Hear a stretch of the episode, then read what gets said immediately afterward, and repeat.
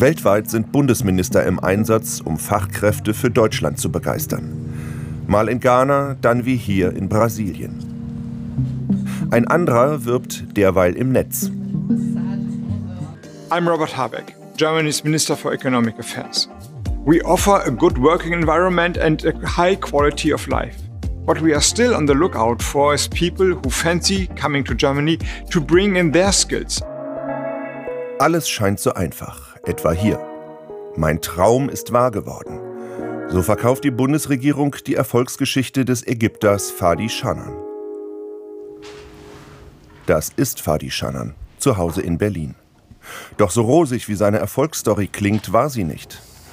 Shannan hat in Kairo Biomedizintechnik studiert. Nach dem Abschluss bewarb er sich in Deutschland. Das war vor zehn Jahren. Auf Englisch, wie in seiner Branche international üblich.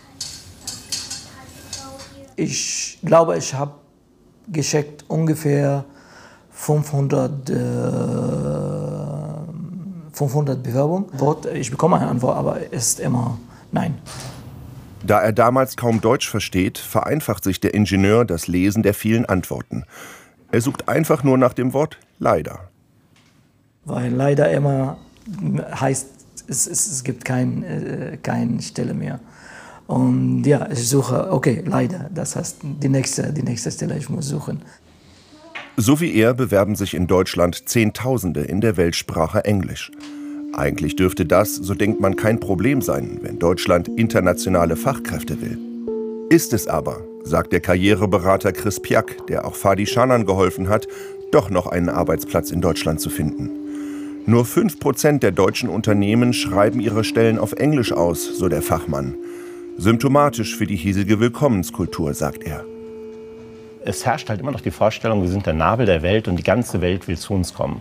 Und das ist schon lange nicht mehr so. Jeder, mit dem ich zu tun habe, äh, interessiert sich logischerweise für Deutschland, deswegen kommen sie ja zu mir, aber eben als eine von vielen Optionen. Die würden genauso in die Niederlande gehen, die würden genauso nach Frankreich gehen, die würden genauso nach Singapur gehen. Und ähm, wenn das alles für Sie gleichwertig ist, gehen Sie dann hin und lernen auf gut äh, Glück Deutsch, Holländisch und Chinesisch? Nein, Sie warten, bis Sie einen Arbeitsvertrag unterschrieben haben. Und dann fangen Sie an, die Regionalsprache zu lernen. Bei der OECD, der Organisation für wirtschaftliche Zusammenarbeit und Entwicklung, forscht Thomas Liebig genau dazu. Mit seinem Team hat er weltweit 30.000 Menschen befragt zu ihren Erwartungen bei einer Bewerbung in Deutschland. Die Befragung ist repräsentativ. Die meisten Bewerber bemängeln, dass es für sie sehr, sehr schwierig ist, überhaupt zu erkennen, welche Jobs für sie sozusagen in Frage kommen und für sie auch, äh, auch offen sind. Ähm, denn die meisten Stellenausschreibungen sind auf Deutsch. Dank seines Beraters kam Fadi Schanan schließlich an diesen Job in einem Berliner Biotech-Unternehmen. Die Firma entwickelt Hard- und Software für Operationssäle in Krankenhäusern weltweit. Das Team hier ist international. Mal sprechen sie Englisch, mal sprechen sie Deutsch. In seiner Firma, sagt er, fühlt er sich willkommen. Trotzdem wollte er das Projekt Deutschland zwischendurch schon abbrechen. Der Grund? Die Art und Weise, wie er und seine Frau immer wieder bei den Behörden behandelt werden. Manchmal ich habe ein bisschen Angst vor. Ist sehr klar, dass ich verstehe die Deutschen nicht sehr gut und ich spreche nicht sehr gut. Und, aber ich versuche. Und die Leute da ist, ist immer nicht höflich. In one time I was in einem Bürgeramt for Neulich im Bürgeramt. Es ging um den Führerschein. Die Mitarbeiterin dort war, ehrlich gesagt, respektlos. Die wollte mich schon rauswerfen. Ich hatte Mühe, sie zu verstehen, habe selbst langsam gesprochen. Sie verdreht nur die Augen.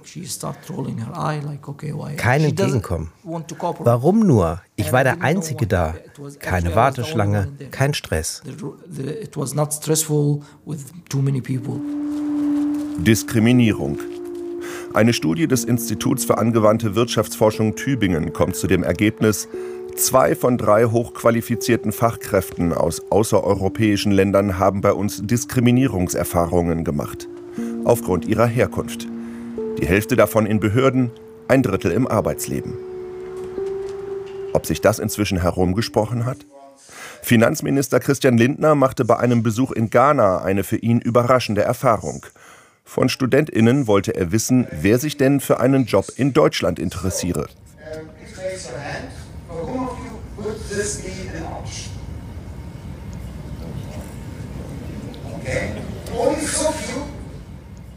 Die Zurückhaltung der Studentinnen passt zu den Ergebnissen der OECD-Studie. In der Umfrage nannten drei Fünftel der ausländischen Fachkräfte als wichtiges Kriterium, das Land meiner Träume ist positiv gegenüber Einwanderern eingestellt heutzutage, auch gerade durch die sozialen Medien, auch durch die Netzwerke, gehen auch negative Geschichten sehr, sehr schnell rum, auch unter den Zuwanderern, und haben einen realen Einfluss, ähm, wenn es zu Demonstrationen kommt, ausländerfeindlichen Ausschreitungen. Das wird sehr stark wahrgenommen, und zwar gerade auch bei der Gruppe, um die es hier geht, die sich raussuchen können, wo sie hinkommen. Mehr als die Hälfte der Befragten hatte also Angst vor Diskriminierung. Fadi Shannan ist bisher geblieben andere nicht.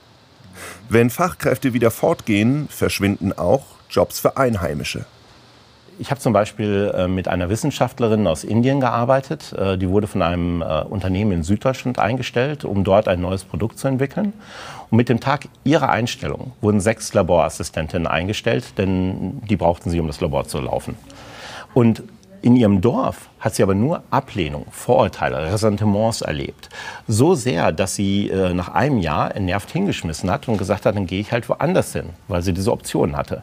Und mit ihrer Kündigung haben auch alle sechs Laborassistentinnen direkt ihren Job verloren, weil ohne die Wissenschaftlerin gab es kein Projekt mehr.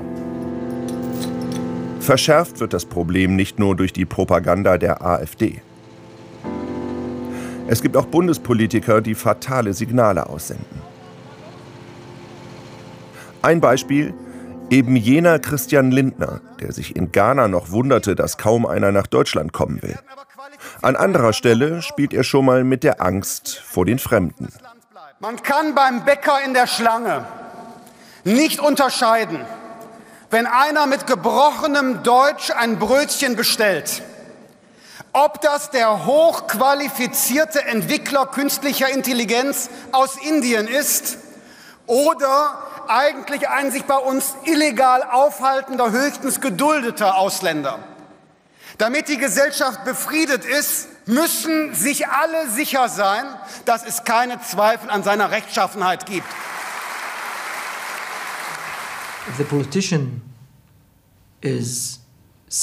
Politiker, die so etwas sagen, animieren andere dazu, sich genauso zu verhalten.